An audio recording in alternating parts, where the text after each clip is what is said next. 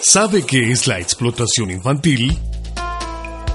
La explotación infantil es la utilización para fines económicos de menores de edad por parte de adultos y que afecta como consecuencia el desarrollo personal, emocional y psicológico de los niños, niñas y adolescentes y el disfrute de todos sus derechos. Cuidado, la explotación infantil es un delito. Denúnciala con la autoridad gubernamental más cercana. No Este es un mensaje de Records, productor audiovisual, periodismo y comunicación social, Centro Cívitas, Fundación Telefónica, Fondo Unido de Guatemala y esta emisora.